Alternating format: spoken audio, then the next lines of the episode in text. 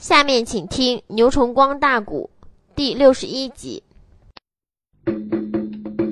二爷伍子胥一听东高公讲的话，原来是蓝瓦架下的先锋官东殿英、东殿盖的爹。非说不怕头皮乱麻，自叫自命伍子胥。闹了一天二年半，我还跟官府之人就相认。伍子胥当时之间一害怕，在表面上边也现出来了。可是东高公啊就笑，东高公说道一声：“吴将军，你不要害怕。虽然说我两个儿子啊，跟米南豹和蓝瓦镇守在这一座昭关。话再说回来，我这两个孩子，我早已经关照过了。忠良良将，人人所敬；奸臣贼子，人人所恨。你一闯昭关没闯过去，二闯昭关没闯过去。我再请问吴将军，你在闯昭关的时候，我两个儿子有没有难为你呢？二爷伍子胥再仔细一回忆，哦，明白了。伍子胥，怨不得我一闯昭关的时候，顶到南门城门已经关上，我兜马而回，结果蓝娃带几千兵打南城门追出来。东殿英、东殿盖在两军疆场上边个一人一招被我给打败，结果我杀出重围，我跑了。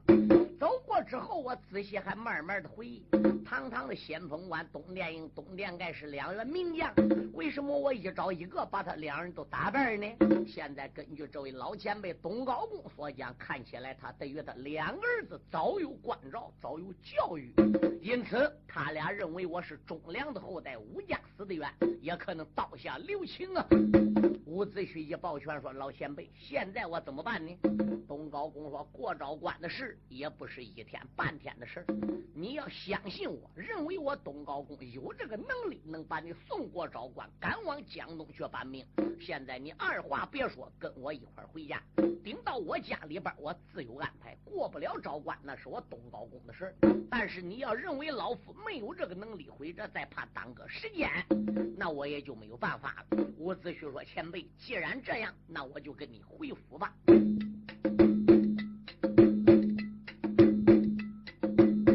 大前那边走着了那位东高公，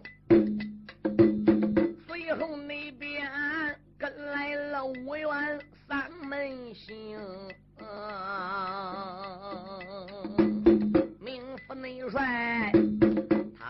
牵马往前进，连有你把前辈不住怎出了声？老人那家能把我送到昭关的地，班人马好奔江东姑苏城，晚辈你我。过不了这座昭关地，看起你来吴家的冤枉难报清。他二那人一边着走来，一边的论。简单的讲，东高公不远家人迎，出言来没将别人叫。吴将军不知要听清，你看前边闪出来一个小庄村，庄村前边个有一户人家，门口站了很多人，你看没看见？顾元说看见了。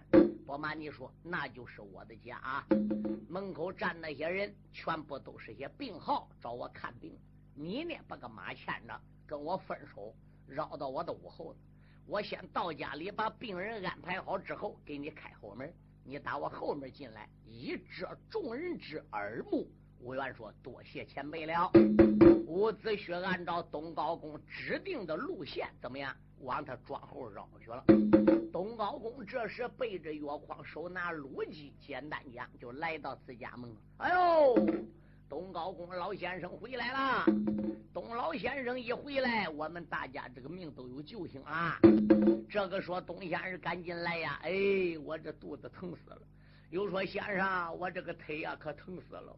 有的说先生，上天你给我扎两针，我这个腰好狠啊！今天我又来扎的。可了不得了，门口要有一二十口子都是看病人。东高公说：“好了，好了，好了，你们呐都来到病房里边儿个坐下啊，我把个药筐放下，洗洗手，洗洗脸，马上呢我就来给你们开药看病。那就多谢东老先生啊。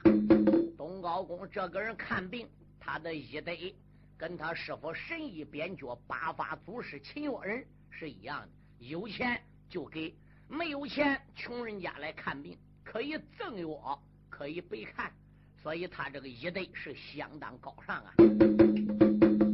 高公把病人安排在病房坐好，把药筐放下来之后，他到后边个也没捞到洗手洗脸，这就慌忙去给伍子胥开后门。东高公家后边个有个大花园。他来到花园跟前，把这后门给开开了。伍子胥这时候牵马打后门都进来了。东高公把后门给刚好了，嗯，把伍子胥这个马呢也就拴在花园里边个，并没把伍子胥带出花园。就在花园里边个怎么样？有两间的大花房啊。对，这个花房它是平地七个大客廊，顺着客廊周围用土了再垒起来墙。这个屋呢是半截子搁土底下，半截子露在地皮上边。哎，里边呢有不少名贵的花，是栽个花盆里是盆景。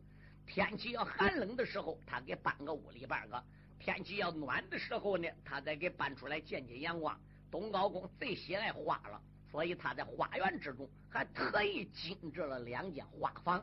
他把伍子胥到他家被人发现招人麻烦，所以暂时把伍子胥安排在花房之中。啊，伍将军，你暂时在花房之中，我把这个门呢给关好，你呢不要随便出来。等我到前边个把这些病人给看好打发走了，然后我再来花房之中，我再慢慢安排你。多谢了。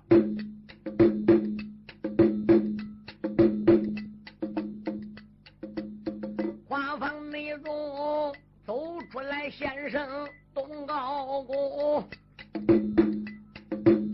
简单的讲啊，病人被他打发干净，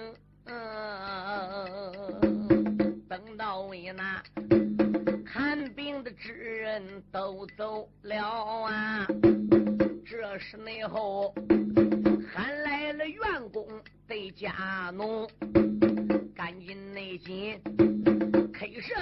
之中摆酒宴，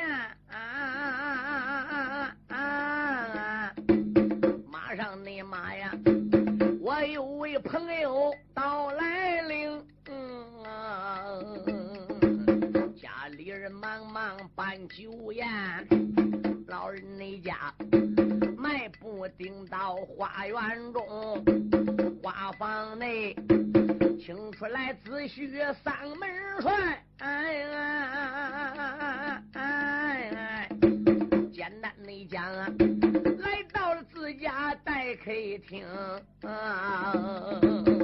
酒席摆好，他把二爷伍子胥啊就请到客舍里边了。东高公还专门把家里边的家人帮忙的给集中起来，说明一件事这呢是我一位好朋友。我跟他父亲呢都有交情，现在来到我家里边个了，跟你们大家说清。到吃饭的时候，你们呢自动顶到后边花房中，把他给请到客舍里吃饭。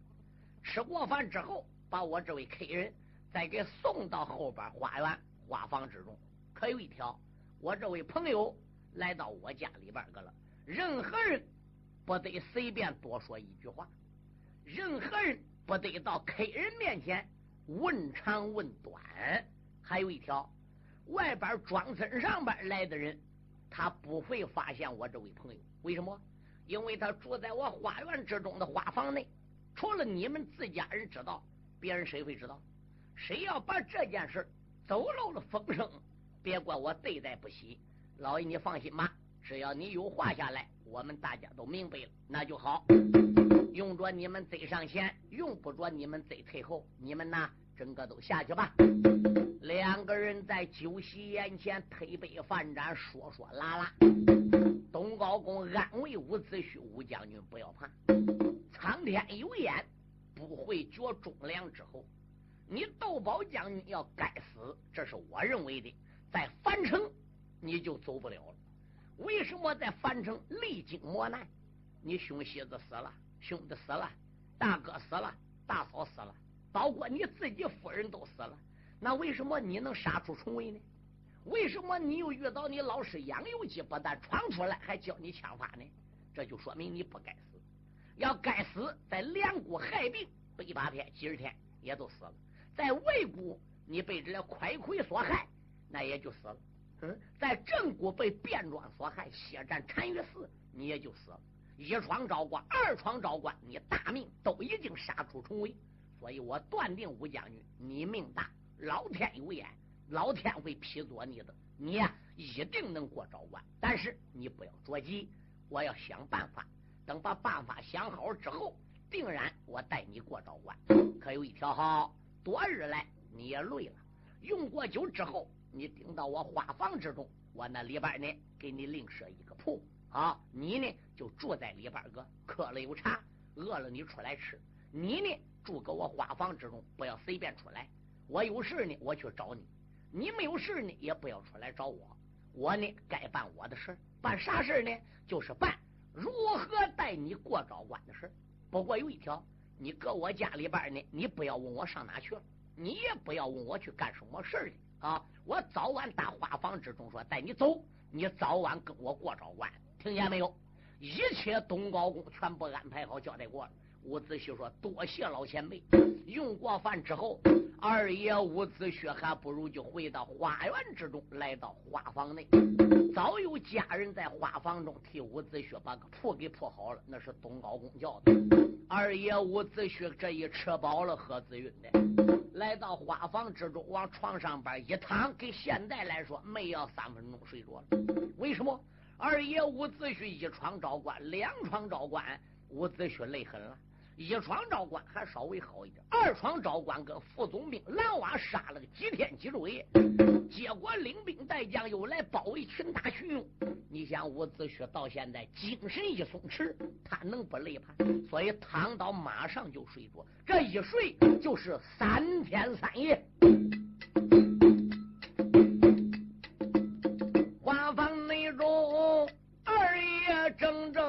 睡了三天。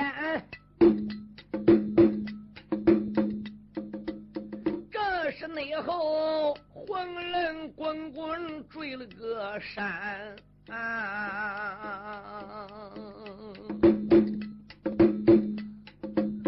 他这才打开了花房门梁山喽，来到了东家后花园，站在内了。花园的之中留神看，满心内眼儿一阵阵的不耐烦。这时伍子胥来到东高公的花园，再一看那个花草，连中午那个太阳给晒的，这个头啊都似乎有点歪了。伍子胥望望这个花的草，大不叶子那个模样，也就好像跟自己一样。伍员呐，我跟这花和草有什么两样？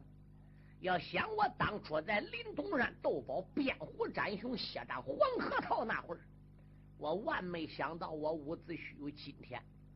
哎，看起来名利二字确实是不好啊。我伍子胥真正要能到江东把大兵搬来我家仇报过之后，我真一赌气顶到溧阳山折龙寺，随俺大哥王振先去出家。伍子胥睡了三天三夜了，现在醒了，自己呢也感觉着有点饿了。但是东高公家里边没有人来喊，东高公讲他不许随便出花园，所以他只有在这花园里呢转来转去。结果太阳沾色了，草晚黑了，家里边人呢都来了，客人呐走到前边吃饭吧。谁知伍子胥赶一来到前边 K 舍里要用饭，东高公不在，伍员就说了：“你家的家主东高公老前辈哪去了？”哦，客人不瞒你说，呃，自打你来到俺家之后，你这现在一觉啊，已经睡几天几夜？俺家老爷这两天呢，整天不沾家，不知上哪干什么的。对，都从你那天来开始，哎，连一个病号也没看。老爷走时说了，来一个病号，打发一个走；来一个病号，打发一个走。对，这些病人呢，这几天来对俺家老爷都是满肚子意见。那我来问你。你家老爷自打走这几天，还能连一天也没回来吗？当中倒回来过两趟，但是回来过两趟，不知有什么事骑个大马又爬起来走了。哦哦，伍子胥心里明白了。自打他来到东高公家里，说东高公这一头那一脑就没闲着，便知明白是为了他穿过昭关的事而把东高公给忙坏了。伍子胥也无心用饭，想起东高公那么大的年龄，还为他东奔西走，不觉着一阵心酸呐。家人就说了：“客人呐，俺老爷走时候奉在外关照的，您啊该吃吃，该喝喝。”他说了：“你是来治病的。”他还讲：“你的病，他一定帮你给看好。”客人嘞，既然你有病，老爷答应把你病瞧好，你饿你都吃，渴你都喝啊。二爷伍子胥这才少吃一口，喝一口，哎，然后又回到花房之中。这一回到花房之中啊，二爷伍子胥就再也睡不着觉。原本阴曹地府点了点下，盼道一声：“弟弟，你老人家被砸牙挖眼，大哥被金瓜击脑，三弟无痛在樊城怀抱我三岁娇儿无心。”也不知到底闯没闯出樊城，往事想起历历在目，怎不叫娇儿无怨上在啊？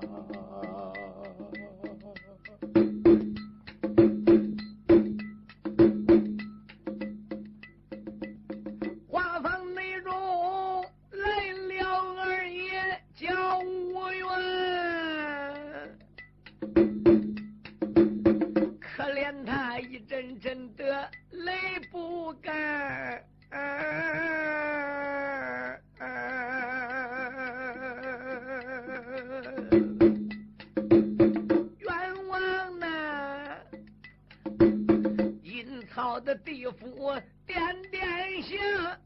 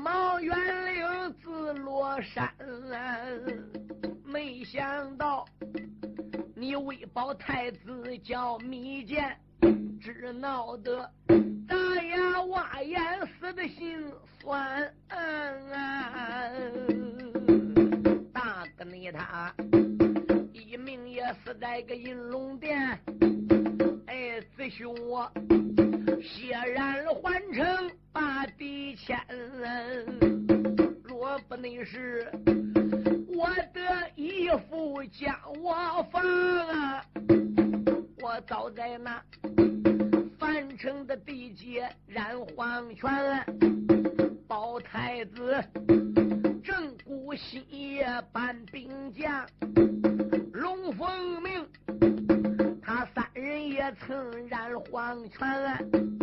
保太子雁门乞讨够留在也只你说江东的吴国把兵搬没想你到这一座昭关更难过，可怜你我被困就在溧阳山，老前辈他为我仔细把昭关过，众日内里呀、不是奔北便奔南，到何时？叫儿我穿过昭关地。到何时姑苏府能把个大兵搬安？到何时娇儿我凭证能发出啊？到何时能带奸贼报县冤？我儿你哭到了伤心肝肠断呐！儿，就看见了。外边像倒有人影，闪了几闪。刚才我讲过了，他这个花房是就地挖坑，又打坑的周围又把个墙砌起来，这墙上边就留窗户，窗户外边个就蒙的是窗棂纸。二爷伍子胥天晚了，天黑了，来到花房之后，他也没有点灯，外边呢有月亮。他正哭着，正难过，正回忆往事，突然就看外边人影一闪。二爷伍子胥心中暗想：不好，肯定是有人来抓我。这会是谁个呢？恐怕不是昭关的总兵米南豹，便是副总兵蓝瓦。如果不是这了米南豹跟蓝瓦，谁会跑到东高公家里？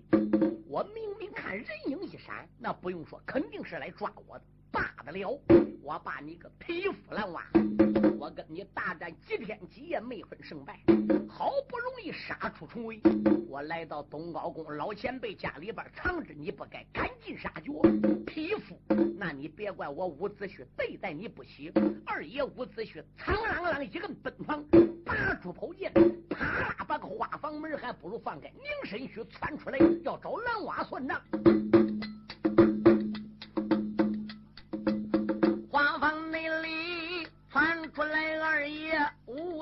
须，当内郎张仲才把剑来提，出来没把别人骂呀，口声内声都骂个蓝娃坏东西，我也跟你无怨并无恨，像你那这赶尽。杀绝无道理，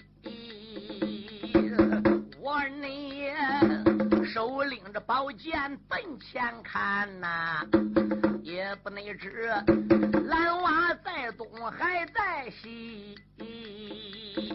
二爷伍子胥拎宝剑窜出来，再一找蓝娃，蓝娃没有。哎，伍子胥自叫伍子胥，我明明看是个人影子，怎能没有啊？到我背后了，二爷伍子胥转脸再一看，正好有人影一放，奔他还不如来了。伍子胥前边一进，咔嚓一剑，还不如给砍倒。二爷伍子胥再看到一看看，怎么原来不是蓝娃？什么？原来是一棵花树被二爷伍子胥给砍到了。哪位同志说是咋回事？那刚才阁里怎么看到人影了？二爷武元刚才搁花房里边个顺窗棂纸朝外看，怎么样？人影一放，那也不是人影，是什么？是外边刮的风，空中再有月亮，把这个小法术刮的一放下子，他认为是个人影，是来逮他的。书友们，这六年来，大家可以算账伍子胥过什么日子？出谷出谷带，上盘古家去，别的姑家也带。各国都有伍子胥影响，都，到处在捉拿五元。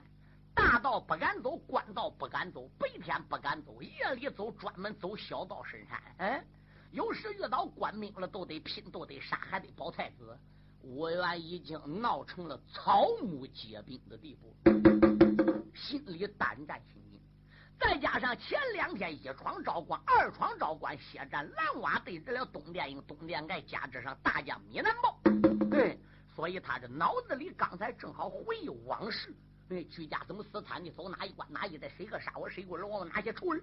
他正好想到这个时候，外边一刮风，把这小树一放的，趁这个月亮影，他认为是人影子，所以他脑子里边糊涂了，神志不清了，形成草木皆兵啊！他才拧身躯拎宝剑出来，误认为是人。一招哪有人？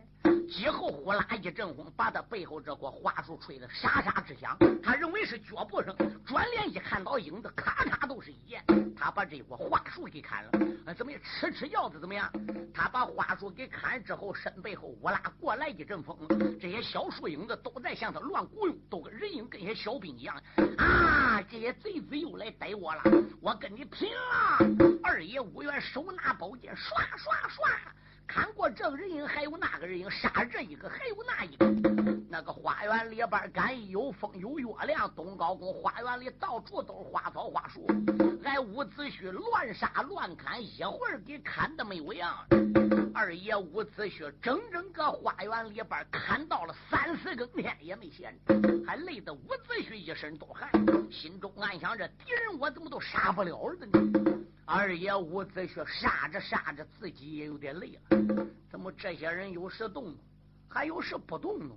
这到底是咋回事呢？二爷伍子胥这个时候啊，他还不如定了定神，把宝剑拄个地下，再仔细一望望，这死了的不是人，怎么是树枝呢？这个树枝可是什么人砍下来的呢？这个花树长好好的，是谁个给撂倒了的呢？嗯？无缘自叫无缘呐，敌人呐被我杀差不多了，山下来的呢都跑没有影了，我干脆回去休息吧。谁知二爷我只是刚刚回到花房中，把花园门给他闭上，对外边都有人敲门，当当当，哎，我原心中暗想：匹夫蓝娃，我把你给杀跑了的，你怎么又来了？你个他贼子，既然来，我这一会儿会给你杀而不中。你来敲我门，管我站个门后子，我把门啊给他拉开。你打门外边一进来，你还没捞到杀我，咔嚓一剑，我都把你杀了。那位同志说：“我原这一会儿听错没？没听错，门确实有人敲。谁敲的？东高公敲的。东高公敲门，怎么没喊没说话的？他考虑五元搁里边睡觉了，别回头耽误他睡觉。暂时呢，我敲门，轻轻的，他要没睡呢，都起来给我开门。”他要睡着没有声门要不开呢，都代表他睡觉了。我呢也都回去晚一会儿吧。所以东高公敲门是来试验武元搁里边睡没睡。所以他敲过两三下门，就搁外边站着了。谁知道二爷武元怎么样？在花房里边个高台祖青罗布蹑手蹑脚来到门后了，拉这个门，轻轻的把花园门拉开。这个花房门敢一拉开，东高公打外边进来了。伍子胥把宝剑往上。边搁一亮，我把你个匹夫狼娃哪里走的？这口宝剑对东高公的顶梁，唰！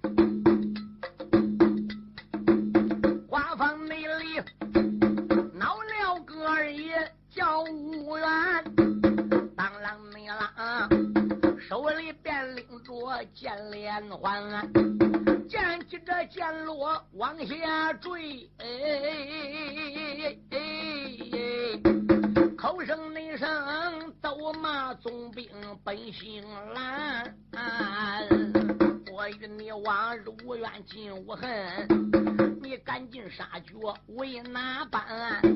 东高公见此光景胆吓破，啊，茫茫的坑头开了个眼，啊我是东高公老前辈。他把自己名姓报，抽回剑连环，闪一闪虎目，定睛的看呐，果然那是东道主也曾到了身边。二爷无缘再一看，果然是东道主。心中暗想：我的天妈妈，这是我救命恩人，我这个宝剑怎么要砍他的？我怎么把他当成蓝娃了？高公说：“吴将军呐，你到底怎么回事？”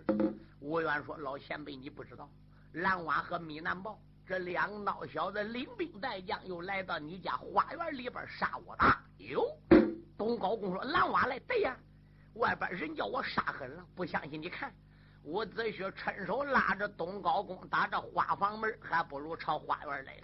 东高公当时间再到花园一看，我的天哪！花草花树，嗯，整个叫五元看得个乱七八糟，满地都是。你说东高公那个心里可疼死了。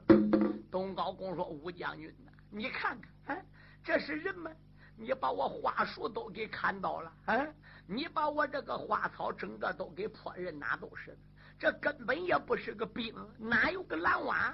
伍子胥说：“不知道。嗯，这花树不是我砍的。”这花草也不是我割的，我不瞒你说，我杀的人，嘿，那个鲜血都往外边淌，蓝蛙还任哪里乱跑？小兵叫我杀了，山不少人都跑了，蓝蛙也窜了，米南豹这孬小子也走了，我没追到。后来我累了，我都到花房里休息了。可是我刚休息，你到了，我又认为你是蓝蛙的。东高公一听伍子胥说话，心里明白一半伍子胥被人追的杀精胆子了，这叫草木皆兵，我也不能怪他。再加上没过昭关那么多天来，他一急一难过。你想想，壮士不得地，他怎能不难过？我东高公也不说旁话了。当时候东高公把伍子胥啊，还不如就拉了回来了。吴将军呐，什么事？别管蓝蛙来也罢，没来也罢，你在我家花园之中，现在平安无事就是好。不过有一条，暂时过招关的办法呢，我已经想差不多了。可是有一条，我这位朋友啊还没有到。一旦我这位朋友要来了的话是呢，那么怎么样，我就有办法把你给送过招关了。东高公一边说着话。现在才奔二爷伍子胥啊！仔细看，他不奔二爷看便罢，一奔伍子胥一看，哎呦喂！东高公大失精神，说道一声：“吴将军，怎么样？你满头的头发怎么都白了？”二爷伍子胥说：“没有啊，你看。”二爷伍元这时候再也理过自己的头发和自己的胡子，再一看，我的天哪！伍子胥海下的胡子也白了，可怜头发整个也白了。当时候东高公就说：“吴将军咋回事？你头发怎么能白的呢？”吴元不看自己的胡子头发，这一夜之间白了变白。伍子胥这一夜之间见自己胡子头发都白了，可怜，心如刀绞，回似剑穿，耳目之中掉下眼泪。天哪！我伍元刚刚才三十多岁的人，大仇未报先白头，伤在伤在呀！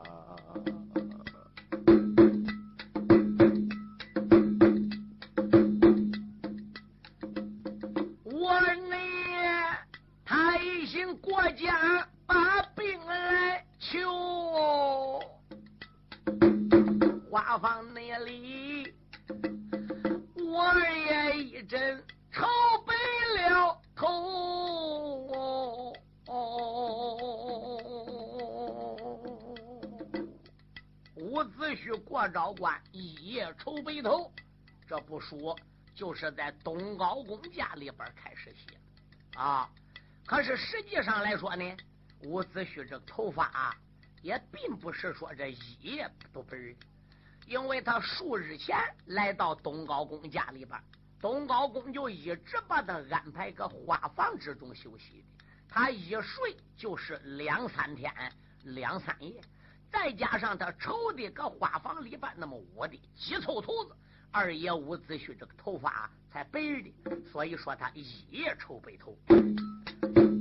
一人，胡木林流下两行泪，哎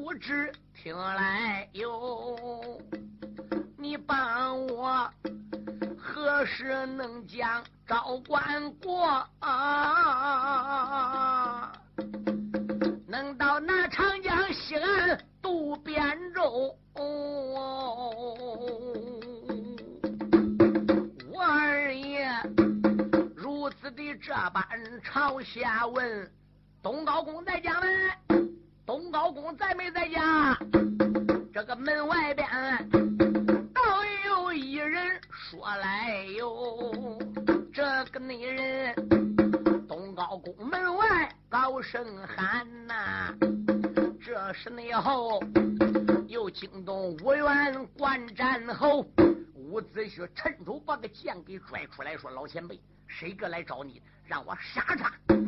当时候啊，呃，东高公就说：“吴将军，你暂时呢啊，到花房之中啊，去隐蔽一下子。外边来喊我的是我的朋友，我请他来有事的啊。我多会儿打你招呼，你呢多会儿再来，听见没有？”伍子胥说：“好吧。”东高公这时候往前边去。接待这位客人，伍子胥心中暗想：我不能搁你家里边一天两天那只顾等，这多少天过去了，你也没能帮我过招关，而并且说过招关的办法想好了，可你朋友呢不在家，还没有来。只要你朋友到了，马上就能过招关。我还不如跟你继后去看看。你说你门外边来的又是你朋友，我看究竟是你什么样朋友？二爷伍子胥没让东高公知道，暗地尾随着东高公的背后。高太祖青罗布蹑手蹑脚，还不如就往前边来。现在天有多会儿呢？还不到五更，有四更半天左右。东高公这个时候怎么样？他还不如啊，就来到了自家的门里，把门给开开了。啊，哎呦呦！我认为是谁嘞？闹一天二年半，还是老朋友到了。朋友，赶紧来，赶紧来，来屋里坐啊！你可能认得我？东高公说：“废话，你是我老朋友，我能认不得你吗？那既然我是你老朋友，你认得我是谁？那我来问你，你知道我叫什么名吧？嗨，你叫什么名？我能不知道？告诉你，我个名啊，出去转一趟，现在我已经改了哦。”那你改成什么名了？我改成叫西高母了。哦，改成西高母了。对，那你为什么改这个名字？太难听了。这个人都说喽，那都准许你叫东高公，不准许我叫西高母吗？哎呀呀，我把你这个老东西，你就会开玩笑。走走走，赶紧到屋里坐吧。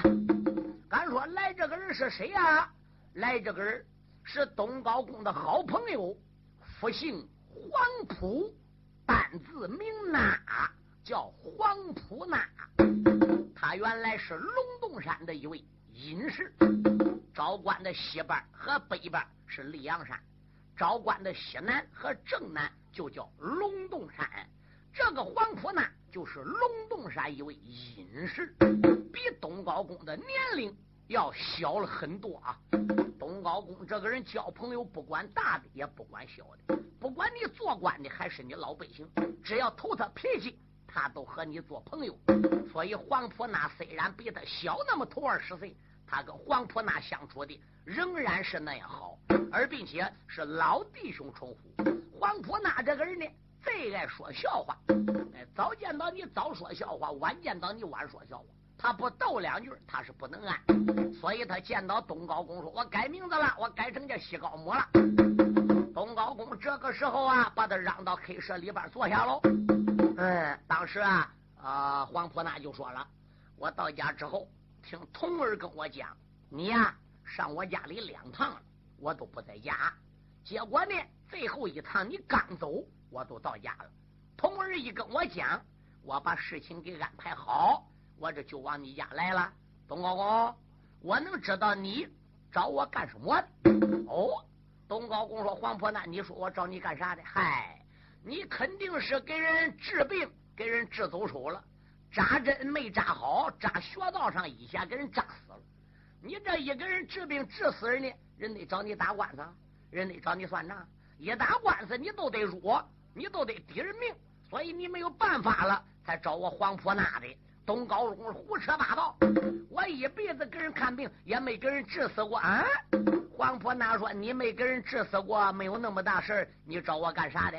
哦，找你有一点事儿。你既然来到我家里了，喝茶，我慢慢跟你拉。”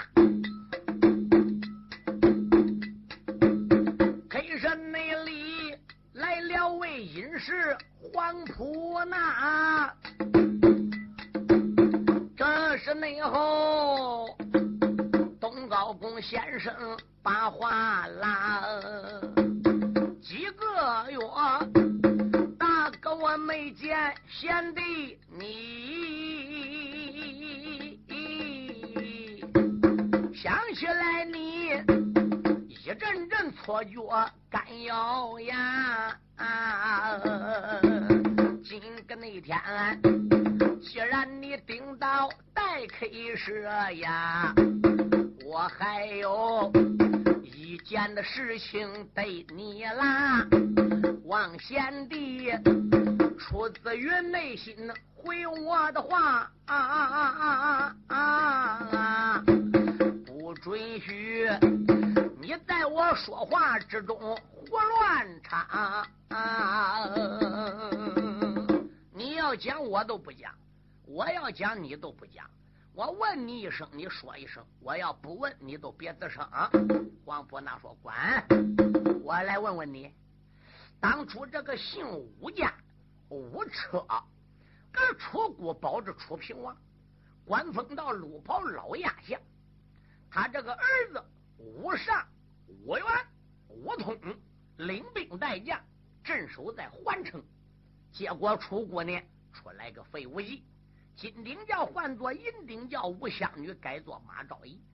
太子密见被蒙在鼓里二三年，后来敢知道了银龙殿要去杀废武姬，结果闹得楚平王帮子搁刀法场要杀，老亚相无车就回来了。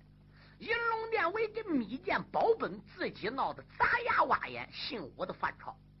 后来杨由基跟费无忌、米南王领兵几十万包围环城，环城地界一战，吴家的兵将一死干净，只走一个吴通，只走一个吴元。这个事儿你听没听说过？黄婆那把头点点，听说过了。后来吴将军又保着太子前往郑国办命。据听说，太子在郑国也死了，少皇娘马昭仪也死了，老皇后蔡金平也死了。这个事你听说没？听说了。后来伍子胥带着太子招天雁门乞讨，搁外边要饭，连楚国对外国，现在各国都挂伍子胥的影像图，到处要抓伍元。这个事你知不知道？黄婆那说我知道。好，现在我就叫你回答我一件事。你说吴家犯朝。吴元落到这一种地步，他究竟是个奸贼，落到这一种地步；他还是个忠良，落到这一种地步。吴家保楚王最后落到这一步，是亏还是不亏呢？黄婆那说：“你看看，你看看，你是个先生，我是个隐士，你我都是明白人。吴家死的亏也罢，不亏也罢。”按你我推度上哪一条筋？俺何必为他这件事情操心？不，东高公说别管碍不碍事。现在你给我正确的回答，你说吴家死的远不远？